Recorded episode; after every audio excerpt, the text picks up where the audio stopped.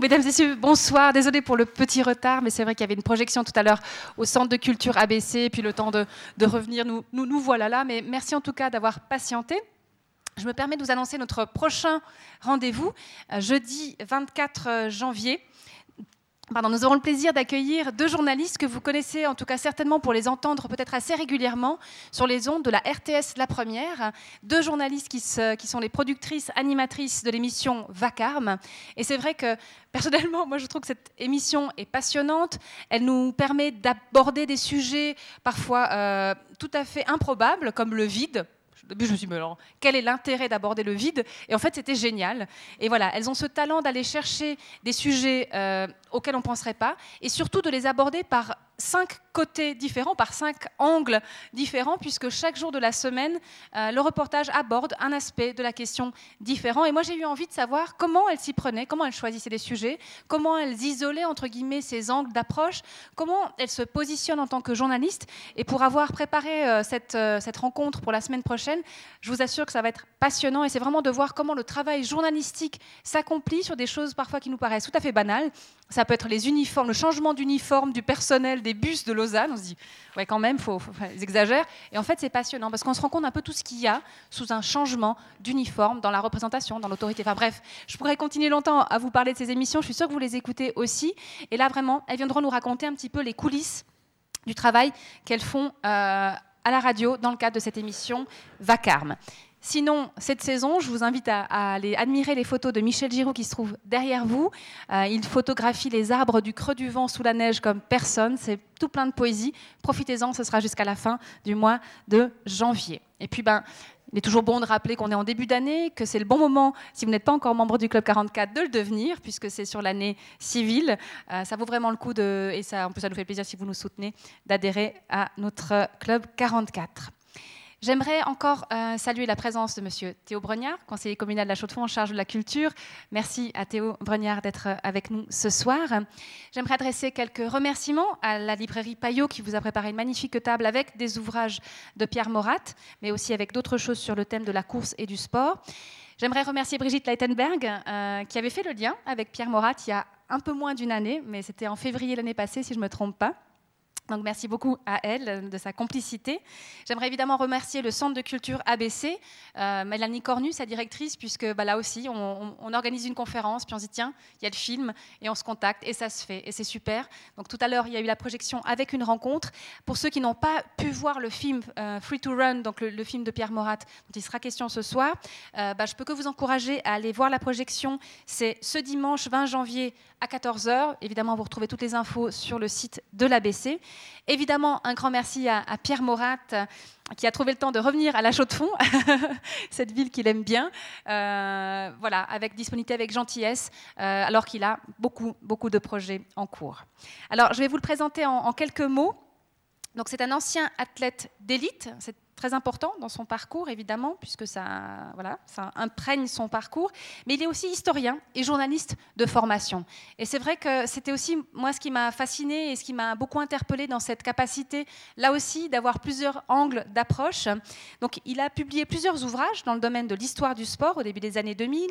Il a réalisé son premier film documentaire long métrage en 2005. En 2012, il a réalisé un film qui a beaucoup marqué les esprits aussi, qui est Chronique d'une mort oubliée, qui relatait, alors je ne sais plus si c'était des morts ou une mort qui avait eu lieu à Genève. Quelqu'un, une mort. Une, mort. Dont on avait, qu'on avait retrouvé euh, des mois plus tard, je crois. Deux ans et demi, oui. Deux ans. voilà. Je pense que j'ai pas voulu me rappeler de ça. Au milieu de Genève. Voilà. Et en plein, en plein Genève. Hmm. D'ailleurs, ce film très fort avait reçu, euh, je ne sais pas si on dit la nymphe d'or, j'imagine la nymphe d'or du meilleur euh, reportage de société et le prix catholique des médias pour la qualité de son, de son propos. En 2016, le film Free to Run, distribué dans une vingtaine de pays, a eu un retentissement international.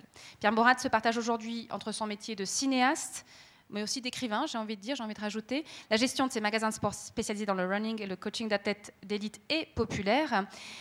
Et on verra, et je me réjouis vraiment beaucoup d'entendre Pierre Morat, parce que quand on parle de corps, de sport, on se rend compte qu'on n'est jamais complètement du côté de la nature, et qu'un corps, un sport, s'inscrit toujours dans un contexte et une dimension culturelle. Merci beaucoup à Pierre Morat, et une très bonne soirée à toutes et à tous.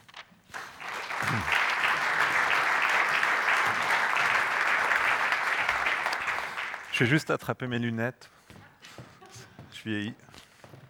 Au cas où. Merci. Merci. Alors, c'est super d'avoir une salle aussi euh, remplie pour une conférence qui. Enfin, une conférence, un peu pompeux comme nom.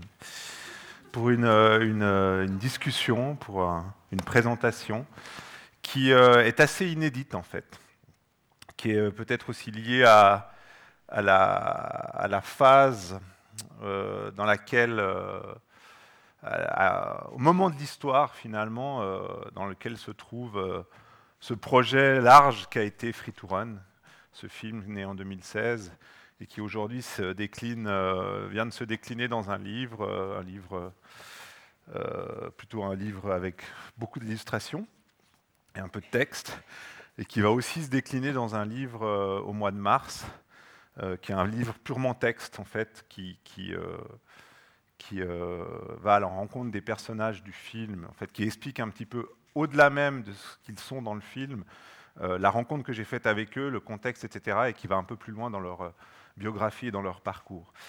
Ces bouquins, euh, ce n'était pas un projet du tout de, départ, c'était c'est des éditeurs qui, à la suite de l'enthousiasme autour du film, m'ont approché pour le faire.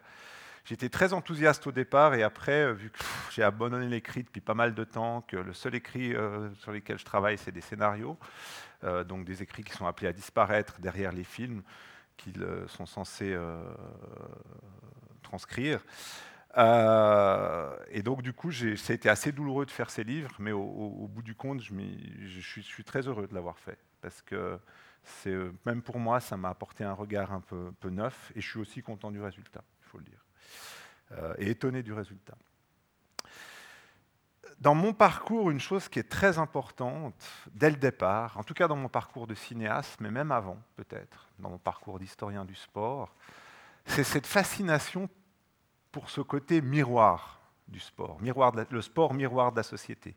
Le sport, quelque chose qui, qui est censé être euh, bien à part de, des fluctuations politiques, économiques, sociales, mais qui finalement, avec le temps, avec son succès aussi, à différentes échelles, a commencé à être un vrai miroir, à, être une espèce de, relais, de, prolongation finalement d'un regard sociologique qu'on peut avoir sur notre monde.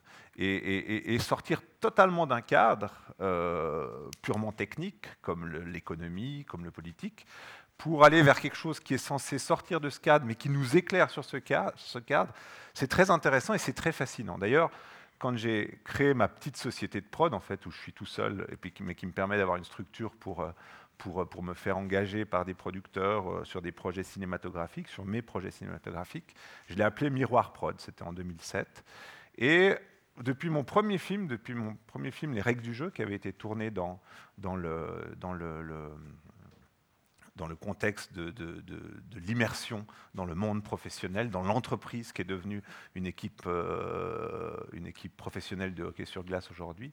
Jusqu'à aujourd'hui, euh, ce côté sport miroir a toujours été, en tout cas dans mes projets sportifs, il n'y a pas eu que des projets sportifs, mais un, élément euh, véritablement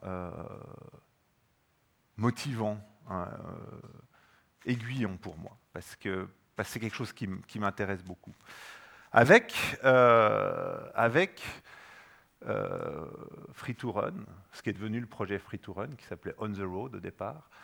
Euh, j'ai tout de suite senti, quand j'ai commencé à ressentir le film que pouvait faire cette histoire, qu'il y avait un aboutissement absolu de ce que pouvait être le sport en termes de miroir. On n'était pas forcément seulement dans le sport contemporain, dans une, vision euh, immersive, euh, euh, documentaire d'immersion justement. On était même dans une espèce de saga historique qui montrait à quel point l'histoire du sport s'était calquée quelque part sur l'histoire de la société au sens large et de son évolution majeure. Alors tout le monde connaît mai 68 hein, et la révolution sociale. on parle de mai 68 parce qu'en mai 68, il s'est passé beaucoup, beaucoup de choses. Enfin, dans l'année 68, il s'est passé beaucoup de choses. Il y a eu l'assassinat de Martin Luther King, il y a eu les fameux Jeux olympiques de Mexico avec le point ganté de noir de Smith et Carlos, il y a eu bien sûr les barricades et le mai 68 de la France. Il y a eu beaucoup, beaucoup de choses qui ont déclenché ce qu'on a appelé la révolution sociale, qui s'est prolongée, en tout cas, pendant toutes les années 70. Alors euh, ce mai 68, il, s'est décliné sous, plusieurs formes. Hein. La lutte pour l'émancipation féminine a été l'un des grands, grands phares de cette lutte. Les droits civiques et politiques, bien sûr, en particulier aux États-Unis, mais aussi en Tchécoslovaquie, au Mexique, etc. L'exploration aussi de nouvelles voies euh, et d'expression personnelle, le mouvement hippie, les communautés, etc. L'écologie politique, le retour à la nature aussi, c'est un peu initié euh, à travers certains grands mouvements, en particulier la route, euh, le voyage vers l'Orient, vers Katmandou, etc. Tout ça sont des éléments qui font partie un petit peu de cette révolution sociale sur le plan politique, socio-économique, etc.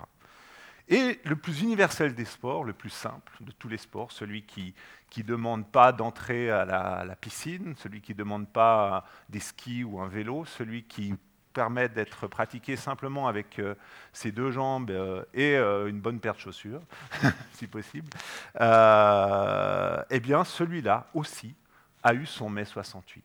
Et c'est fascinant de voir à quel point euh, le parallélisme entre le sport et la société plus globale a été euh, à la fois troublant et fascinant euh, à travers cette histoire. C'est ce que raconte Fritouren et moi c'est ce que je vais vous raconter un peu ce soir à travers le voyage entrepris depuis environ 15 ans via l'image, le son, l'écrit, à travers Fritouren. je vais vous le raconter entre petits films, euh, j'ai sorti quelque chose qui est totalement inédit.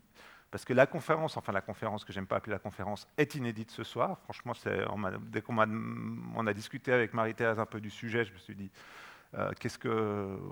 Ouais, on a, on a en fait un peu réuni nos deux, nos deux, nos deux intérêts, nos deux, nos deux convictions, et puis finalement, je me suis dit que j'allais aller dans cette direction. Donc j'ai préparé ça exprès pour vous, ce n'est pas quelque chose de formaté.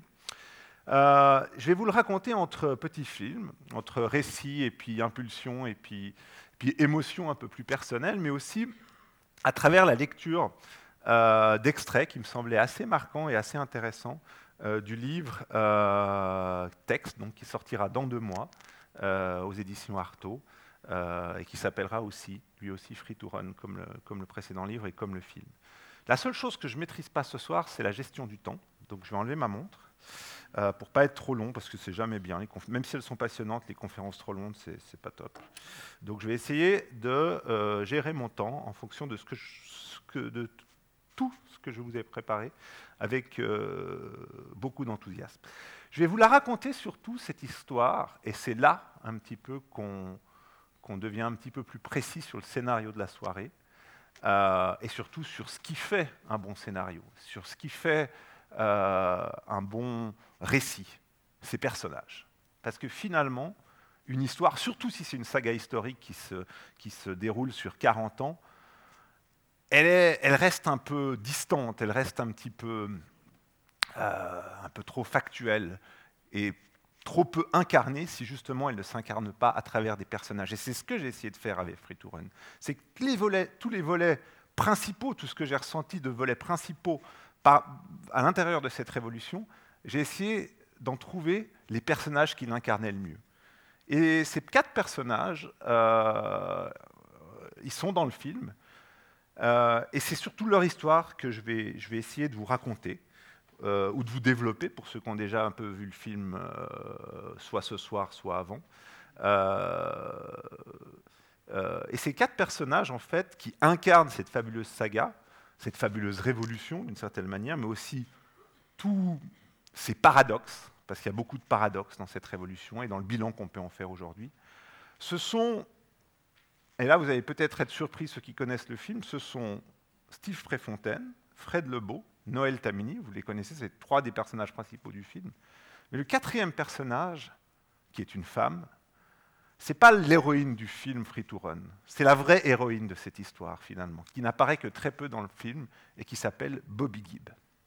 En préambule à, tout ça, je vais vous passer un, petit trailer de 4 minutes qui est euh, quelque chose d'assez incroyable.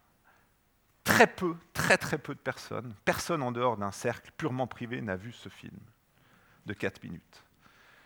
Free to Run, le film, a été un combat de sept années pour être réalisé, pour être financé, pour être réalisé, pour convaincre les gens que c'était une belle histoire. Finalement, il est sorti dans 25 pays à travers le monde. C'est devenu un film culte chez les runners dans tous les pays francophones au minimum. Et euh, pendant sept ans, euh, seul au départ, alors qu'il y avait, je crois que dans le générique de fin, il y a 150 personnes qui sont citées, tout seul au départ, j'ai pris mon bâton de pèlerin pour aller voir des personnes et leur dire, moi j'aimerais raconter cette histoire à travers ce film, il faut que vous m'aidiez, il faut qu'on aille chercher de l'argent, etc., etc. Et pour ça, j'ai écrit, j'avais écrit un scénario, comme un film de fiction, où j'avais mis déjà dans la bouche des personnages que je n'avais pas encore interviewés ce que je voulais leur faire dire parce que je savais ce qu'ils incarnaient. Et surtout, avec mon équipe de, jeunes fous de la technique, qui m'ont suivi toujours depuis ce moment-là et qui me suivent encore aujourd'hui, qui sont beaucoup plus jeunes que moi, on avait bidouillé un espèce de trailer qui, euh, en chopant des archives à droite à gauche dont on n'avait même pas les droits, nous permettait déjà de dire, de transmettre et de montrer surtout, de faire entendre aussi ce qu'on voulait dire à travers ce film pour convaincre. Et finalement, on a réussi à convaincre avec ça, parce qu'on euh, a réussi à faire le film, qui était un gros budget, parce que les archives coûtent très très cher. Et en fait, ce trailer que j'ai retrouvé récemment, je le trouve vraiment mieux que le trailer officiel du film, parce qu'il est beaucoup plus frais et parce qu'il dit finalement beaucoup plus le thème de la conférence de ce soir, et, euh, je voulais vous le montrer. Et je pense que c'est la meilleure des introductions à la soirée. Alors on va euh, éteindre les lumières, on va monter le son, et puis on va s'immerger un petit peu dans, ce monde du parallélisme entre la, la grande histoire et la petite histoire du sport.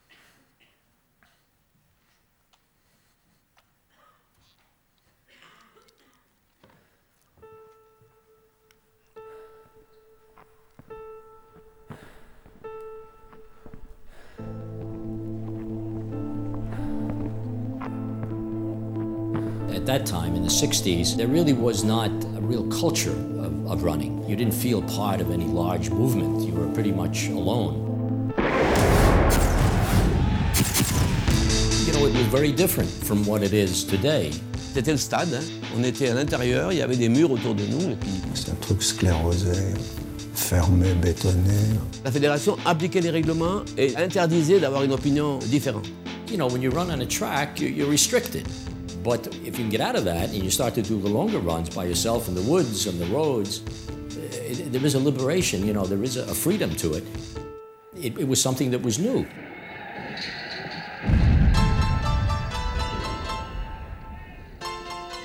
He wanted me off the race because I was a woman. Les femmes n'avaient pas le droit de courir.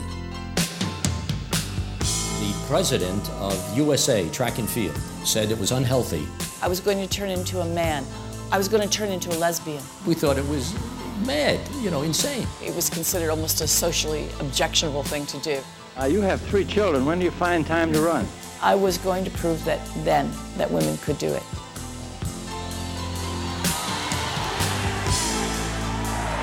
Fontaine going for the lead with Gamuni.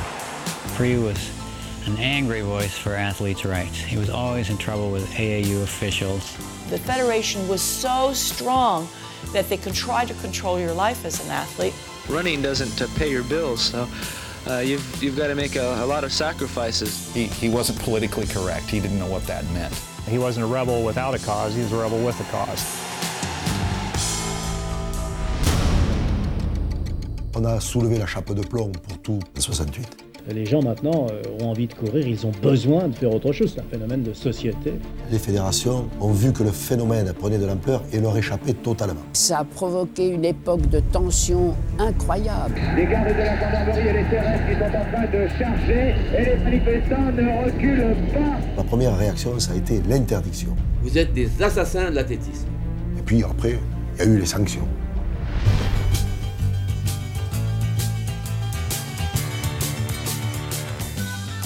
Running became a form of self-expression.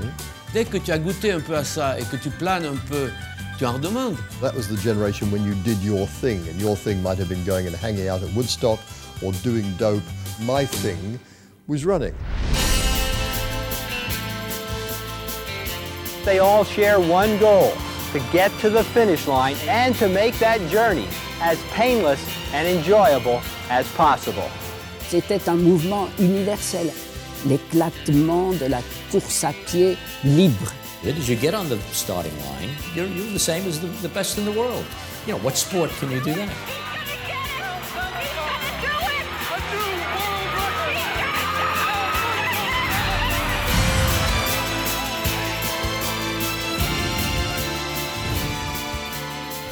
Les églises sont vidées au moment où les courses à pied sont multipliées. La vague a déferlé sur l'Europe avec une vitesse extraordinaire après. À un certain moment, celui qui courait pas était montré du doigt comme une espèce de malade ou d'handicapé.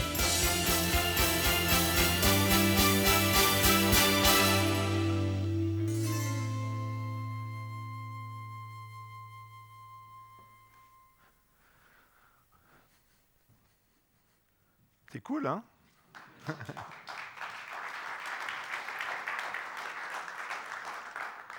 Le producteur n'était pas le même, le titre n'était pas le même. Il avait, ça s'appelait On the Road au départ, par référence au, livre culte de la Beat Generation de Jack Kerouac, qui, aussi marque aussi un petit peu ce, ce, ce, cette révolution finalement, un peu plus tôt que mai 68. Mais On the Road, c'est aussi le mouvement qui va de la piste à la route dans la course à pied. Puis finalement, on m'a dit que c'était pas un bon titre, enfin que c'était un très bon titre, mais déjà ça, faisait trop référence à, On the Road, d'autant plus qu'il y avait un film de Walter Salles qui est sorti au même moment, et, euh, qu'il n'y avait pas assez la, la patroning un peu là-dedans. Donc voilà, on a changé de titre pour l'appeler Free to Run. Bon, voilà, vous êtes mis un peu dans l'ambiance. Ce, ce, trailer est beaucoup plus lié justement à notre thématique liée à mai 68 que, que le trailer, euh, que le trailer définitif euh, qui avait été validé par les, par les producteurs plutôt dans un, dans un but aussi de, de vente du film. Euh, on va commencer avec un premier personnage, le premier de ces quatre personnages. Donc, Sous les pavés la route, c'est un peu le titre de, la, de, la, de, la, de, cette présentation d'aujourd'hui, mais on aurait pu, et vous allez, je ne vais pas vous expliquer vraiment pour moi pour, pour, pourquoi, mais vous allez ressentir à l'intérieur de, tous ces, ces, ces, croisements, tous ces mélanges d'émotions que j'essaye de vous transmettre ce soir, à travers ce trailer, à travers ces lectures et tout, vous allez ressentir pourquoi on aurait pu aussi appeler cette, euh, cette présentation Révolutions amères, ou, euh, je vérifie toujours ce truc parce que je suis très agité, Révolution paradoxale. Voilà, c'est deux, titres euh, tiers qu'on aurait pu utiliser. La première personne dont on va parler, c'est cette belle jeune fille, Bobby Gibb. Parce que Bobby Gibb, c'est... Qu'est-ce qu'on connaît en fait de l'histoire? Est-ce qu'il y a beaucoup de gens qui ont vu le film ici? Oui, quand même. Hein voilà, très bien, c'est intéressant. Qu'est-ce qu'on connaît finalement de cette histoire, de, cette révolution féminine? On connaît surtout euh, ben Catherine Switzer, qui en 1967, euh, euh, on est en 1967, en avril 67, qui court de son côté, qui adore courir depuis de nombreuses années, etc., et qui s'inscrit euh, sous les initiales Cass Fitzer, donc euh, à une course, le marathon de Boston, qui est interdite aux femmes, hein, puisque à l'époque les femmes sont interdites, comme vous l'avez vu dans le trailer, de distance de plus longue que 800 mètres. On considère que c'est très mauvais pour leur santé, etc. Donc Catherine Switzer devient en 1967 finalement le, le, met le feu aux poudres, en grande partie inconsciemment et involontairement, euh, à cette révolution féminine dans le sport, dans la course à pied et dans les, grandes distances en particulier. Elle s'inscrit sous le nom de Cass Fitzer parce que c'est comme ça qu'elle signe les articles qu'elle écrit pour le journal de son université, euh, sans même vouloir tricher, en tout cas c'est ce qu'elle dit. Euh, le jour de la course, il fait très mauvais. On est à la limite, il y a un peu de neige, etc. en avril, donc tout le monde est un peu en, en, encapuchonné. Et Switzer euh, en particulier, donc elle ressemble aux, milliers d'autres hommes qui sont là dans la zone de départ.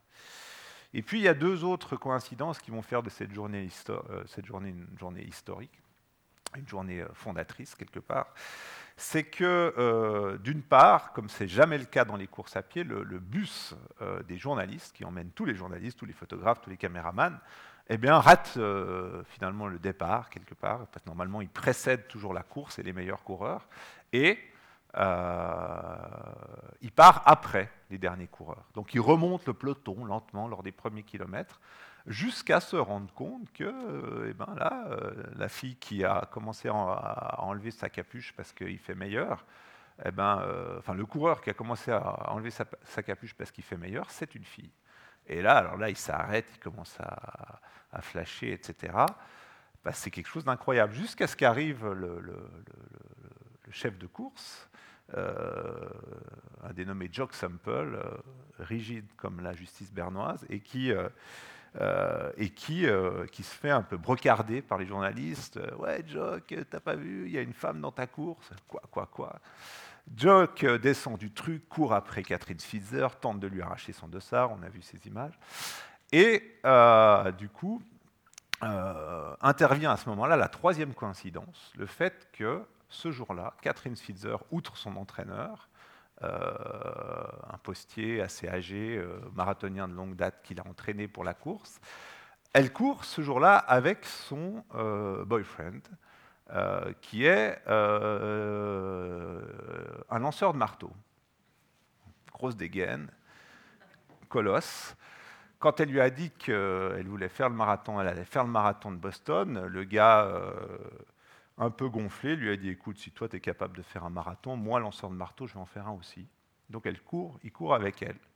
Et ça tombe bien parce que euh, au moment où euh, Joe Sample va arracher le dossard de Catherine Fitzer, euh, le petit ami de Catherine, dont je me souviens plus le nom d'ailleurs, bref, euh, le petit ami de Catherine lui envoie un body check mémorable qui le fait voler dans le décor. Et du coup, Catherine Switzer, qui est complètement troublée, qui hésite à, abandonner, finit la course au bout de 4 heures, 4 heures et quart d'effort, et devient, entre guillemets, euh, la première euh, marathonienne avec un dossard à terminer, la première coureuse avec un dossard à terminer un marathon.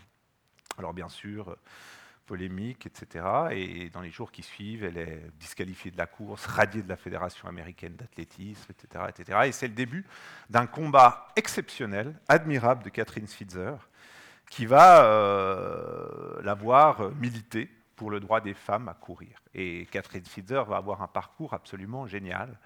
Euh, puisqu'elle va d'abord essayer de devenir une bonne marathon. Alors, elle va être très médiatisée, bien sûr, à travers ce coup de force. En 1972, en Noël Tamini, dont on parlera après, le fondateur de la revue Spiridon, l'a fait venir ici pour courir en clandestine aussi, avec un faux dossard, cette fois-ci euh, assumé, la course Mora-Fribourg, qui est encore euh, bien sûr interdite aux femmes, et euh, Catherine Switzer la court avec un faux dossard. Euh, bref, elle est très médiatisée à travers le monde et elle devient, la passionnariat de cette cause des femmes dans la course à pied.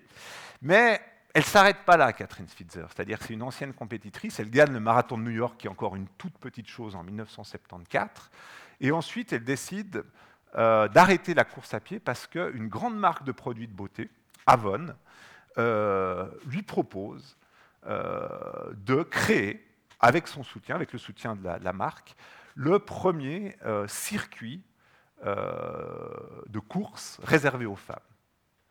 On est au milieu des années 70. Et Catherine Switzer arrête la compétition la mort dans l'âme. Ça n'a jamais été une énorme marathonienne, mais elle avait un bon niveau pour, les, marathoniennes de l'époque, qui étaient encore très très peu nombreuses.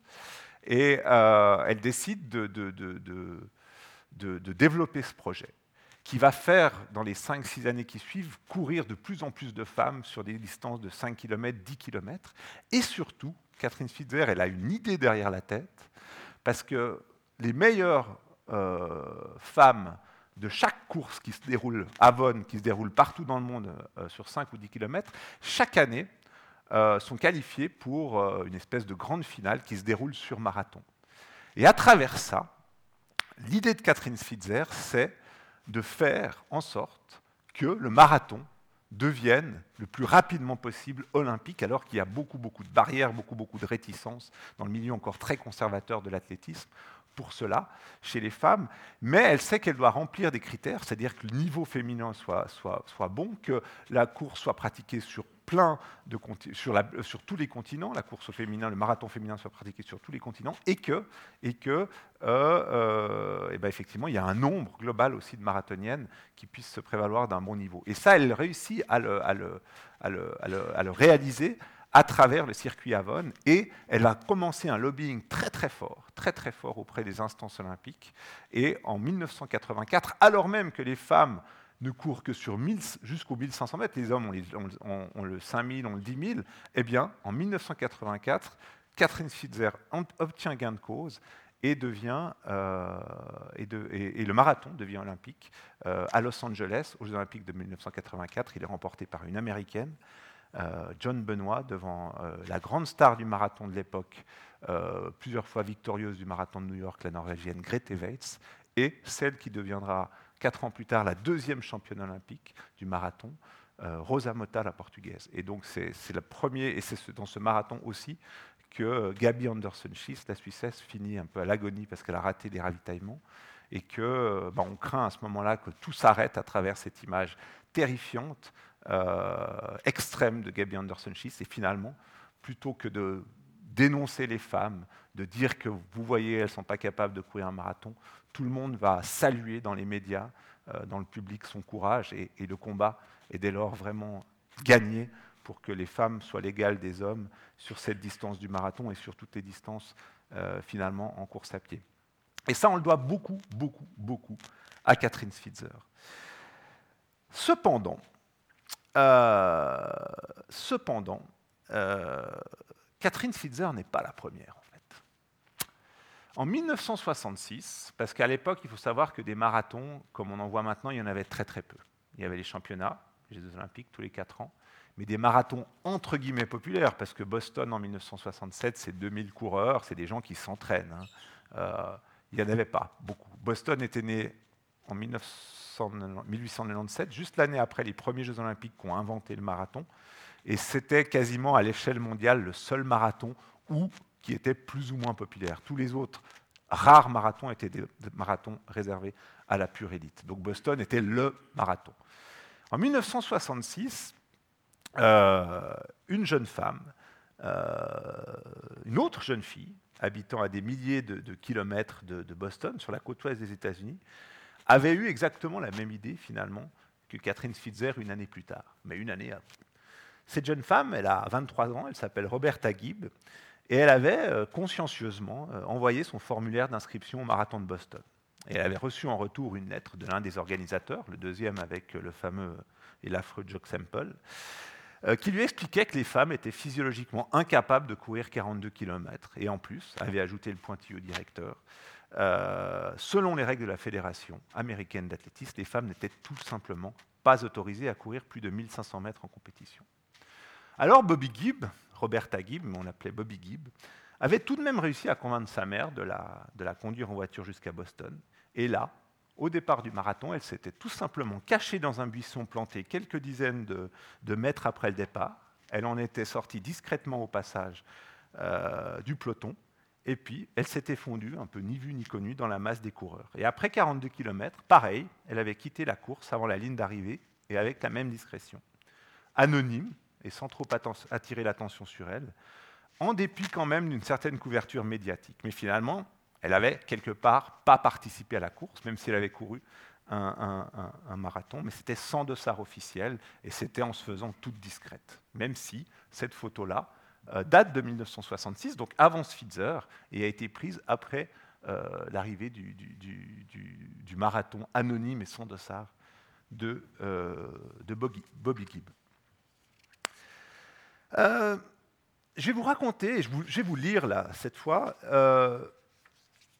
l'histoire un peu de Bobby Gibb, cette, cette héroïne et cette, finalement cette vraie héroïne de la cause du marathon, autant, si ce n'est plus, que Catherine Switzer, même si ça n'enlève aucun mérite à tout ce qu'a fait Catherine Switzer euh, pour la cause féminine et pour le marathon par la suite. Mais ça va vous montrer un petit peu quelle voie on peut choisir et quelle différence de voie on peut choisir un petit peu dans, dans, sa vie. Aujourd'hui, l'histoire a retenu euh, Catherine Switzer comme étant la pionnière du marathon féminin. Mais pourtant, la véritable histoire, elle est un petit peu différente. Et c'est celle-là que je raconte un petit peu justement dans mon livre et que je vais vous lire maintenant, en essayant de toujours garder un œil sur le chrono.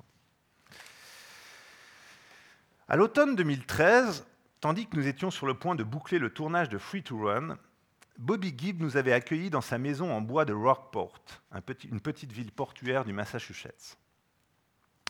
Son lieu de vie s'apparentait bien plus à un atelier d'artiste qu'à un home sweet home traditionnel américain. C'était un vrai capharnaüm. Un peu partout sont tassés aussi bien des livres de médecine et de biologie que des toiles de peinture et de sculpture plus ou moins achevées. La maison de Bobby Gibb reflétait ce qu'elle était et avait toujours été. Une femme brillante et profondément libre qui toute sa vie avait été guidée par ses seules passions éclectiques. La recherche en neurosciences d'abord, une carrière académique de juriste ensuite, la sculpture et l'art au sens large aujourd'hui. Et au milieu de tout cela, toujours, il y avait eu la course, comme un fil rouge, un lion. Bobby Gibb avait commencé à courir à l'âge de 4 ans et ne s'était plus jamais arrêté. Courir, enfant, pour explorer la nature, sillonner, les bois et sentir l'air caresser sa peau et la transpercer du flot de la vie merveilleuse. Courir plus tard pour aller au bout du marathon de Boston 1966 et, malgré l'interdiction faite aux femmes, réussir pour elles seules ce fantastique défi, sans dossard et sans faire de bruit, sans déranger personne.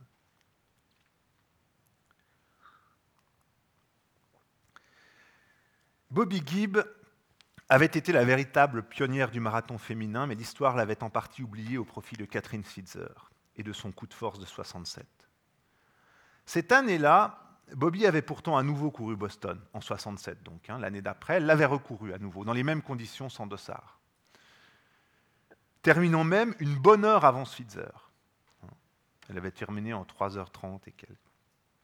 Mais c'était encore sans dossard et de façon on ne peut plus discrète. Catherine Switzer avait posé sa marque.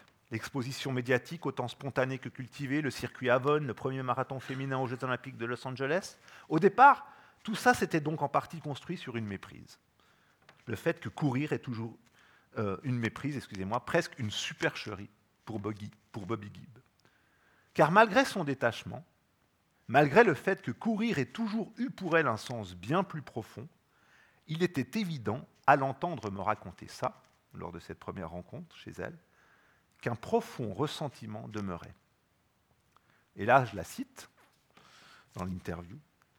Cela m'est complètement égal que Switzer fasse toute cette promo d'elle-même et qu'elle ait pu construire un business sur ce qu'il s'est passé pour elle à Boston en 1967. Mais elle n'avait pas le droit de le faire en cultivant dès le départ un mensonge. Elle aurait dû être honnête et dire J'étais la deuxième femme à courir le marathon de Boston, et Bobby Gibb a été pour moi une source d'inspiration. C'est la seule chose que je lui reproche. Elle poursuit. Un jour, dans les années 70, j'étais en visite chez mes cousins en Caroline du Nord, avait poursuivi Bobby.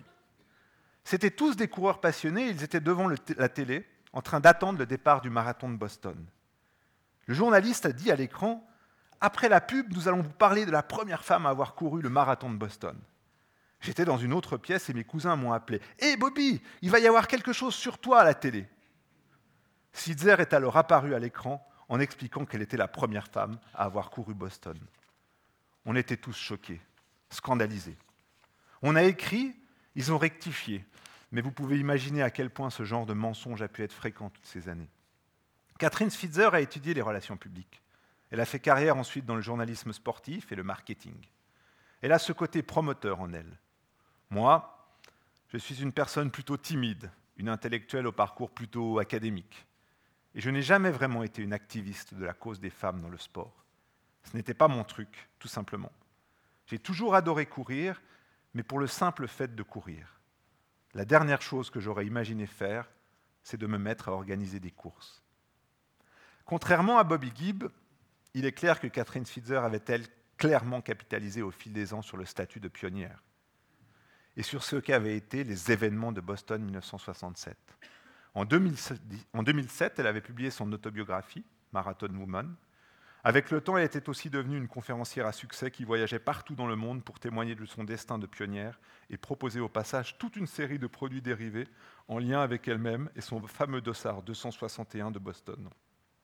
Un numéro qui se déclinait désormais en carte postale, t-shirt ou encore bracelet porte-bonheur par l'intermédiaire de la dernière invention de Catherine, le 261 Fearless Social Running Network for, Network for Women donc qu'on peut, traduire par le, réseau, euh, le réseau des femmes qui courent euh, sans peur.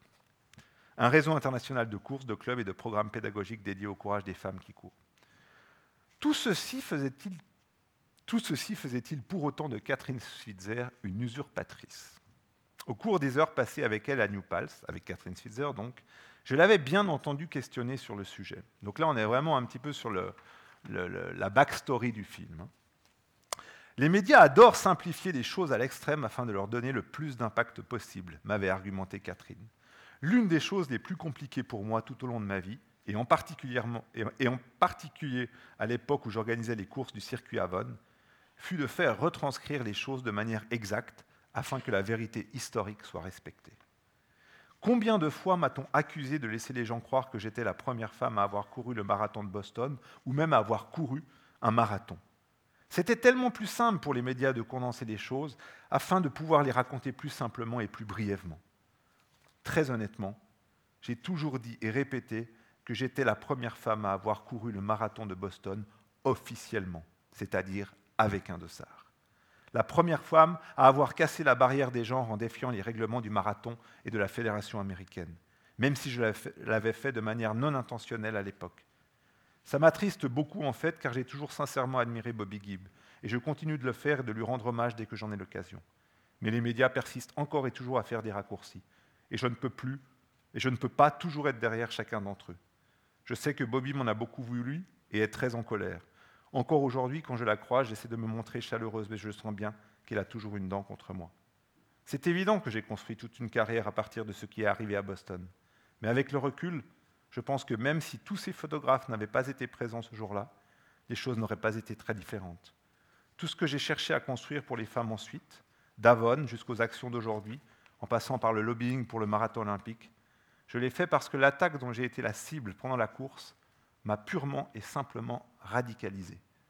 Je pense que j'aurais pu faire plein d'autres choses dans ma vie.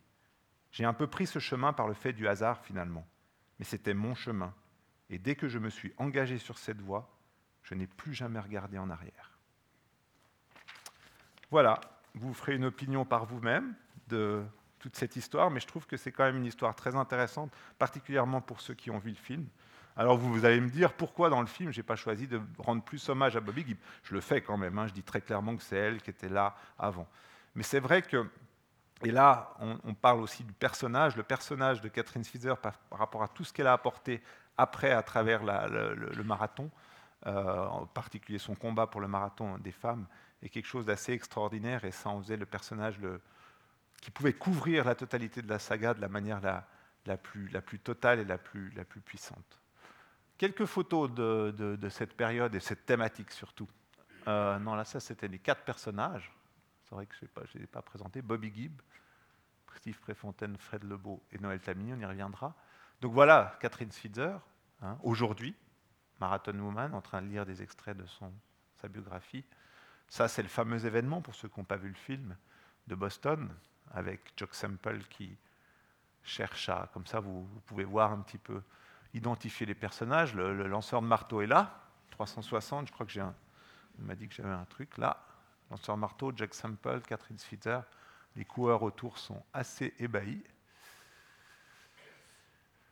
Et ça, c'est 1966, donc c'est l'arrivée. Donc euh, elle ne va pas franchir la ligne d'arrivée, elle va sortir juste avant, hein, mais on voit que les photographes sont là, de Bobby Gibb, sans dossard.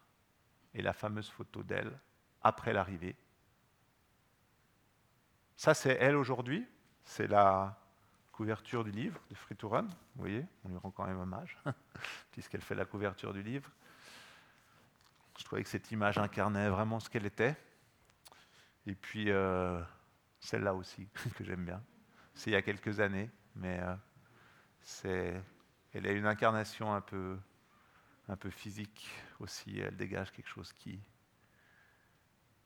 qui est très, qui est très en phase avec cette époque, je trouve. Même un peu plus tard. Ok, bon, je pense que je ne vais pas pouvoir euh, vous parler de tous les personnages, c'est dommage, mais je reviendrai, Marie-Thérèse. On va parler un peu de Steve Préfontaine.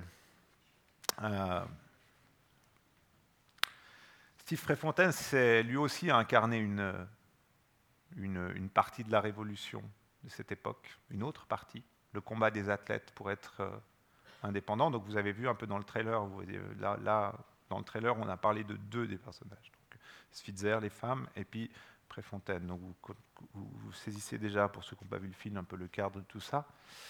Ce qu'il faut savoir, et on ne sait pas forcément, même si on a vu le film, dans la mesure où j'ai dû réduire un petit peu cette partie euh, au montage du film par rapport à ce qui était prévu initialement au scénario. Ce qu'il faut savoir, c'est qu'il euh, y a une région du monde euh, qui est l'Oregon, donc c'est un État qui est au nord de la Californie, sur euh, la côte pacifique des États-Unis, qui a été véritablement le foyer de la révolution running. S'il y a bien une région du monde où est née la révolution running, c'est l'Oregon. À cause de ces deux hommes. D'une part, cet homme, qui a déjà un certain âge au début des années 70, qui s'appelle Bill Bowerman. Et d'autre part, d'une certaine manière, même s'il est très peu connu encore en Europe à cause de cet homme, grâce à cet homme, qui s'appelle Steve Préfontaine, et qui ici est encore très très jeune. Ça doit être en 1970 ou en 1971. Qui est Bill Bowerman Bill Bowerman est l'inventeur du jogging. C'est un entraîneur de l'université de l'Oregon, donc euh, entraîneur d'athlétisme, à succès avec, euh, avec plusieurs euh, médailles olympiques pour ses athlètes, etc., qui en 1960 est fasciné par un événement qui se passe aux Jeux olympiques de Rome. Il assiste là en tant que membre de la délégation américaine aux Jeux olympiques, et il voit qu'en l'espace de 45 minutes, un minuscule pays qui, en, en 1960, en 64 ans d'histoire, n'a gagné une seule médaille, tout sport confondu, sauf erreur, ou, une seule médaille en athlétisme de toute l'histoire des Jeux olympiques, en gagne deux, d'or et en course à pied. C'est la Nouvelle-Zélande. Euh, Peter Snell gagne le 800 mètres et 45 minutes après, Murray Alberg gagne le 5000 mètres. Et Bowerman, en se renseignant un petit peu, se rend compte que ces deux gaillards, néo-zélandais, un pays qui à l'époque a 2 millions d'habitants, euh, sont tous entraînés par le même homme. Bowerman est un chercheur invétéré, c'est quelqu'un qui cherche toujours à améliorer son entraînement, à comprendre les choses, à aller chercher, puiser des informations, et il se met à correspondre avec ce fameux Arthur Lydiard pour, euh, pour échanger, etc. Ils, ils, ils se lient d'amitié. Et finalement, c'est avant Préfontaine, ça, hein, on est dans les années 60. Euh, Préfontaine est déjà né, mais Préfontaine est encore enfant. Euh, et finalement, il décide de, euh, de, de, de, de, se rendre en Nouvelle-Zélande avec une équipe de jeunes coureurs de demi-fond pour faire un défi contre les Néo-Zélandais, euh, un 4 x 1500, un défi en relais sur la piste. Et finalement, ce que Bowerman découvre en Nouvelle-Zélande, c'est quelque chose d'incroyable, et ce n'est pas du tout des nouvelles méthodes d'entraînement qu'il va appliquer à ses athlètes de haut niveau, mais il découvre que tous les dimanches, Arthur Lydiard, euh, cet entraîneur un peu fou, un peu, un peu pionnier dans plein de domaines, fait courir des masses de personnes de tous les âges, de tous les sexes, dans le parc principal d'Auckland. Et euh, il invite Bowerman à courir. Et Bowerman, qui a à l'époque 50 ans et qui sont en très très bonne forme, même s'il ne fait pas beaucoup de sport, un petit peu de baseball, un petit peu de, foot, etc. Mais il se sent en très bonne forme. Il dit Ouais, très bien. Il voit, il arrive là-bas, je crois qu'une course est organisée, il y a au moins 200 personnes, des vieux, des jeunes, des filles, des, garçons, des, enfants. Et puis il se met à courir. Euh, il dit Ouais, bah, tu suis le groupe, etc. Pour un petit jog de 4 km. Après deux kilomètres, il crache ses poumons, tout le monde le dépasse, au moment où, sauf une, personne, et puis euh, au moment où ils attaquent la dernière petite montée, le gars qui est le dernier derrière lui va à sa hauteur et il dit Je vais vous attendre parce qu'on a l'impression que vous avez des problèmes. Il l'attend, Bauerman finit sur les genoux et le gars lui apprend, le gars qui l'a attendu, lui apprend qu'il a, a, subi euh, huit mois auparavant un triple pontage coronarien. Euh, et donc il est scié. Et du coup, euh, Bauerman décide en rentrant, donc déjà il reste pendant un mois là-bas en Nouvelle-Zélande et il se met à courir doucement, à jogger, comme on dit en anglais, tous les jours, et il décide en rentrant de, euh, de, de, lancer un peu ces, ces, ces, ces, petits groupes de courses. Et ça va commencer à avoir un succès extraordinaire. Et euh, c'est comme ça que va naître la vague du jogging qui va toucher après tous les pays du monde finalement, en Oregon, à travers Bill Bowerman. Euh, et à travers le livre qu'il va écrire après, qui va être un petit fascicule qui va devenir un best-seller mondial qui s'appellera Jogging, justement. C'est la première invention de, ce drôle de coco qui est assez géniale. La deuxième invention, ouvrez bien vos oreilles, de cet homme, ben c'est Nike. Nike, vous savez la marque Nike, c'est lui. C'est lui. Bauerman euh, est un homme qui, euh, comme je l'ai dit, cherchait beaucoup. Il cherchait à améliorer le poids des chaussures. À l'époque, c'était totalement pionnier. Il y avait des chaussures, c'était des espèces de savates. Il n'y avait qu'une seule marque, c'était Adidas, euh, qui faisait des chaussures pour tout le monde. Et il cherchait toujours à améliorer, il bricolait, etc. Puis un jour, euh, ils ont commencé avec un ancien élève à importer des, chaussures du Japon parce qu'ils les trouvaient bonnes, donc à les distribuer. Euh, et puis ils ont créé une petite société qui s'appelait Blue Ribbon Sport. Et euh, ces chaussures japonaises, c'était des Onitsuka Tiger, qui en fait, finalement, Onitsuka Tiger, c'est l'ancêtre d'ASICS, la grande marque de running d'aujourd'hui. Et donc, ils distribuaient ça un petit peu en Oregon, etc. Mais euh, Bauerman continuait à bricoler les chaussures, à créer des machins. Puis un soir, un matin, il était au petit déjeuner, petit déjeuner américain, assez frugal, etc. Et il voit sa femme avec son, son gaufrier, et tout d'un coup, il a une idée de génie. Il chipe le gaufrier, et euh, il va dans son atelier, et il commence à fondre du plastique dans le gaufrier. Et c'est comme ça qu'est née la fameuse Waffle Sole, donc la semelle gaufre, qui a été la première semelle des chaussures Nike, et qui aujourd'hui est la semelle qu'on a en particulier sur le modèle mythique de Nike, qui est la Nike Pegasus pour les coureurs. Donc en 1972, euh, Bauerman euh, crée la première Nike, et on connaît l'histoire de Nike. Et beaucoup de gens pense que Nike est une, marque de sport et pas du tout au départ une marque de passionnés de running un peu anticonformiste et un peu folle comme elle a été dans les années 70. Après, elle est devenue ce qu'elle est devenue, mais elle a failli plusieurs fois mourir parce que euh, pendant longtemps, longtemps, ils n'avaient pas beaucoup de succès, ils étaient que dans le running, etc. Donc c'est une histoire assez incroyable. Et à l'origine de cette histoire, même si c'est distancé après de tout ça, c'est cet homme, Bill Bowerman. Et Bill Bowerman, il repère en 1969, pas très très loin de Eugene, Oregon, euh, un, jeune, euh, un jeune homme qui court de manière complètement folle, c'est Steve Préfontaine. Euh, il vient de Coos Bay, sur la côte aussi, mais un petit peu plus au sud de, Eugene. Et finalement, il va rejoindre l'équipe de l'Université de l'Oregon et courir à partir de là euh, sous les ordres de Bill Bowerman à l'Université de l'Oregon.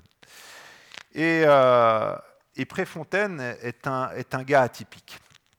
C'est un gars atypique parce que déjà, c'est un gars qui, euh, euh, qui est ce qu'on appelle un front-runner. C'est un gars qui part bille en tête devant et qui euh, essaie d'épuiser ses adversaires. Donc c'est un coureur très très courageux.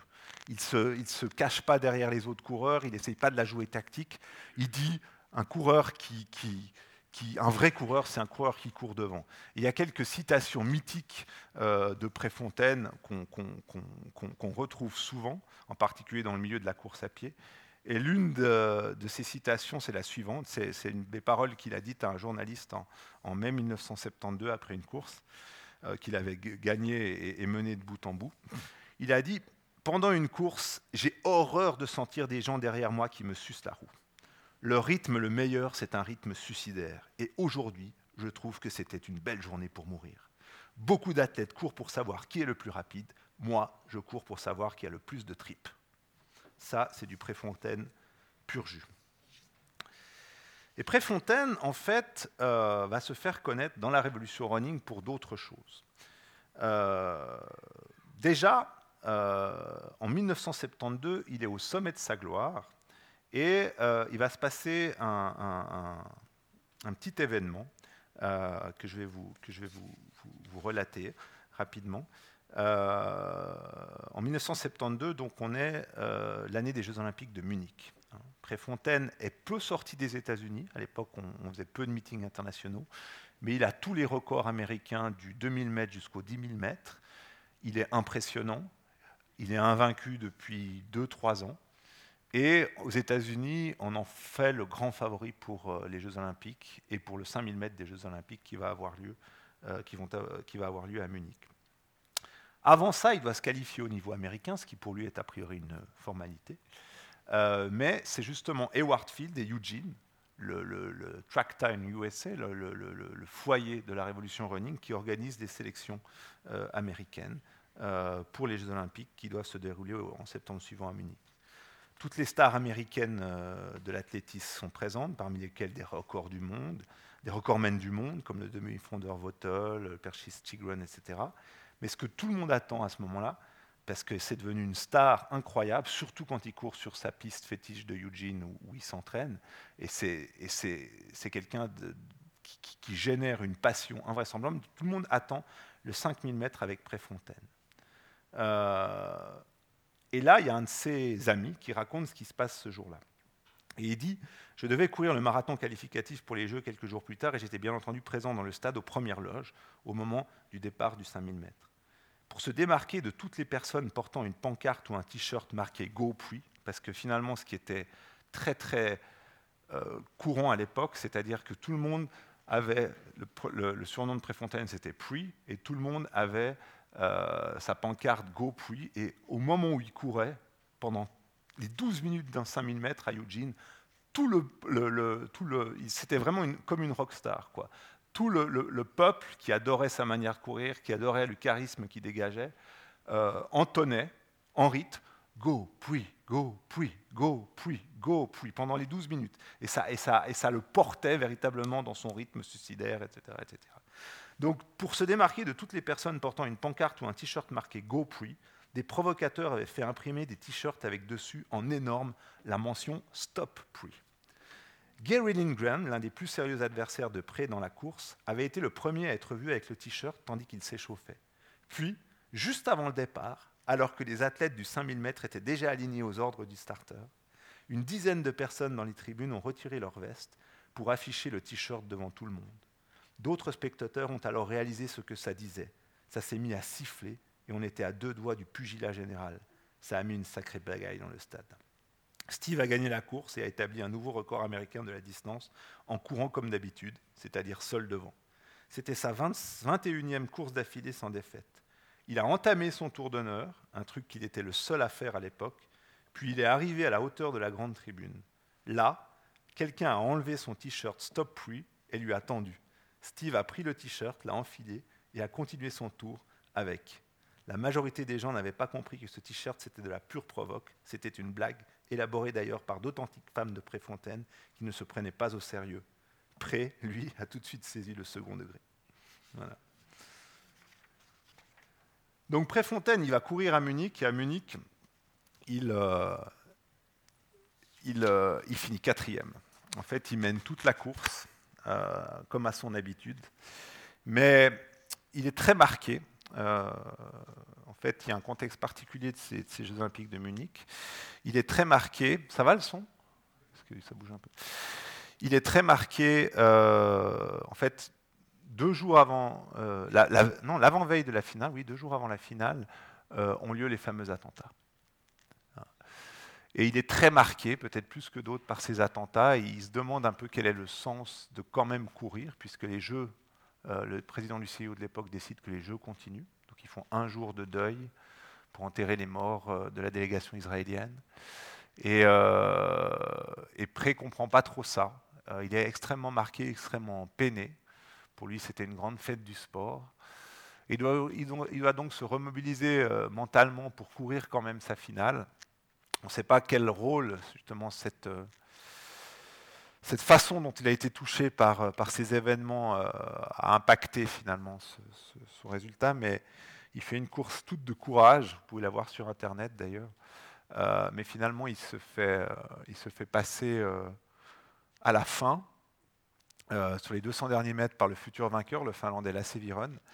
Et puis lui, plutôt que d'essayer d'assurer la médaille d'argent ou la médaille de bronze, continue, continue de tirer, tirer. Et finalement, au bout du compte, il est tellement épuisé sur les 100 derniers mètres qu'il perd tout et finit quatrième.